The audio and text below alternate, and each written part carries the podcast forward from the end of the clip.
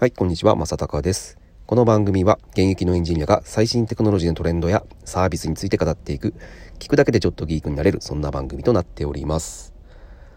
さて今日はですね、えー、なぜドラえもんがこんなにも長く愛されるのかというお話をちょっとしたいと思います。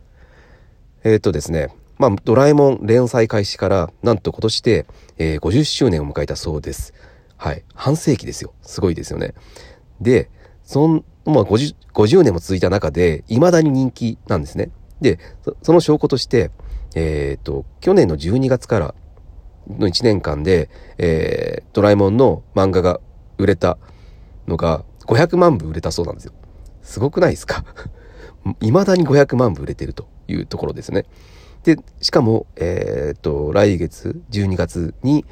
えー、映画も、えー、最新刊、最新映画が出るので、まあ、ここでも、まあ、おそらく、まあ、今見た感じだと、今の感じだと絶対、えっ、ー、と、大ヒットするのは間違いないのかなと思ってます。じゃあなんでこれ、何、ドラえもんって、えー、こんな長くヒットし続けられるのかっていうのは、まあ、あの、サービスを作ったり、コンテンツを作っている人っていうのは、えー、ここは深くちょっと考えてみないといけないのかなと、えー、思ってます。で、えまず、え何があるのかっていうところですね。で、それは僕ちょっと考えたところで、えー、一番思ったのは、えー、やっぱキャラクターに幅があるなと思うんですよ。えっ、ー、と、まあ、のび太って、まあ、なんか弱虫みたいな あのキャラクターですけど、なんか 弱虫だけじゃなくて、まあ、たまに強いところを見せてみたりとか、まあ、友情に熱いところとか見せたりとかする中で、なんか特技とかも、その、あやとりとかで、早打ちも得意みたいな。なんか、一見その、のび太って、その、弱虫キャラだと思いきや、実際作品を見ると、すごくいろんな幅広いところがあるってところが、まあ大きいかなと思ってます。まあドラえもん、ドラえもんは特にそうだと思っていて、えっ、と、なんか、いつもはのび太にすごく厳しいように思えて、えー、で、そう思えて、うんと、まあ、のび太くんはしょうがないな、みたいな感じで甘えさせたりとかするし、で、なおかつなんかその、まあ、まあ、見た目もキャッチーっていうのもありますけど、えっ、ー、と、なんだ、どら焼きが好き、そしてネズミが嫌いっていう、なんか、好き嫌いもすごくはっきりしていて、えー、なんかそのキャラクター、ななんだろうな、あの、すごい幅が広いっていう感じが僕はするんですよね。で、まあ、他にもジャイアンとかスネ夫とか出てきて、まあ、普段はのび太をいじめたりするんですね。うん。のび太のくせにって、のび太のくせにってすごいひどい言葉だと僕は思うんですけど、まあでも、そんなひどいことは言うですが、映画になると、ね、すごい、その、友情に熱いというか、まあ、頼りになる、えー、友達になって、えー、まあ、なんかそこ結構泣け、泣か、泣けさせられるんですけど、まあ、すごいなんか幅が広いなと思うところが僕はあって、だから、えー、まあ、毎回、あれって1話完結だと思うんですけど、毎回毎回、えー、いろんな話ができるっていうところで、まあ面白いのかなと思います。で、まあ、あとキャッチーなところがありますよね。えっ、ー、と、未来から来たロボットが、えー、その小学生に、えー、手手助けをしてくれるみたいな話って、すごく分かりやすいじゃないですか、子供にも。それでいて、えー、なんか面白そうだなって思えるので、まあ、そこがすごくキャッチーなのかなと思います。まあ、今流行っている漫画とか、まあ、鬼滅の刃とか、あと、進撃の巨人とかもそうなんですけど、あんまりやっぱ難しいですよね、あれって。あれって、子供に対してこういう話だよって教えるのって、結構あの、伝えづらいというか、ここはね、あの、子供にとってもキャッチであるっていうところは、ドラえもんはすごく有利かなと思います。で、あとね、えー、一番僕が大きいなと思っているのは、結局、あの、まあ、今回その、ドラえもんの、えー、漫画がなんでこんないっぱい売れたかというと、まあ、結局コロナであの自粛になってしまったので、まあ、外に出れないから、えー、まあ、親が買ってあげたっていうところがあると思います。で、なので、まあ、結局、その、まあ、子供は、えー、そのドラえもんを見たいって言うんでしょうけど、結局買ってあげるのは最終的には親だと思うんですよね。で、そこで、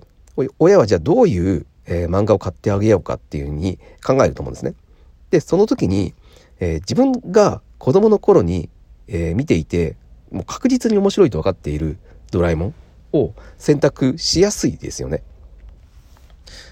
しかも、なんか、あの、ドラえもんって、その、よくビジネスでも使われていて、なんか、えー、ドラえもんの道具で考えてみて、えー、新しいアイデアを見つけてみようみたいな話が、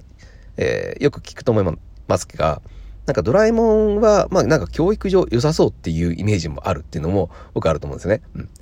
まあ、あと、その、ね、自分が子供の頃に、その、映画見に行ったじゃないですか、ドラえもん。僕はもう本当に、小学校の時に毎年見に行っていましたね。ほんとね、アニマルプラネットとか、えー、っと、なんだっけ、アラビアンナイトとか、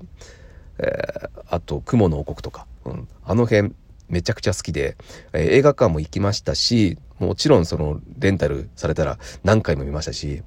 もう、面白いの確定してるっていうのが分かってる。うん、ドラえもんの映画は面白いって分かっているので、まあ、映画館にも連れて行くし、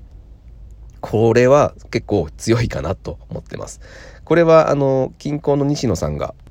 いつもいつも言っていることですが、えー、まあ彼はあの絵本っていうのは、まあ絵本書いてるんですけど、彼は絵本っていうのは結局その親が、お母さんが面白いと思ったものしか子供には買ってあげない。だから、えー、まあ絵本っていうのは、えー、長い間、えー、売れ続けるっていうふうに言ってましたけど、まあ、まさにドラえもんってもうこのフェーズに入っていて、ね、親世代がもう面白い、ドラえもんというのはもう面白い確実に面白いコンテンツなんだって分かってるので、えー、子供にも買ってあげるし、映画館にも連れてってあげるっていう状況になっているから、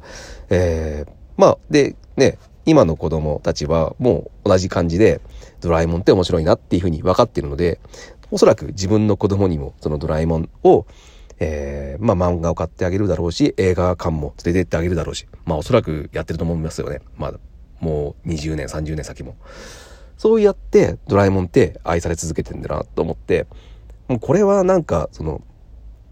えー、まあ、その根底にあるのはやっぱり一番初めに言っていた、えー、キャラクターの幅広さ、あとキャッチーであることっていうところっていうのは、えー、すごく大事だなと思います。あのー、なんかサービスとかコンテンツを作っている人ですね、えー、ぜひこの辺を、えー、なんだろうな、参考にするというか、えー、まあ、意識をしてみた方がいいのかなと思ってます。僕もここは、あのまあ、素直にドラえもんから学んだ、得たことっていうのですね、えー、まあ、自分たちのサービス作りに活かしていきたいなと思ったので、今日は、えー、こんな話をさせていただきました。はい。ということで、えー、まあ面白いと思ってくれた方はですね、是非ですね、フォローしていただいてですね、え、また聞いていただけると大変嬉しいです。はい、今日は以上になります。それでは。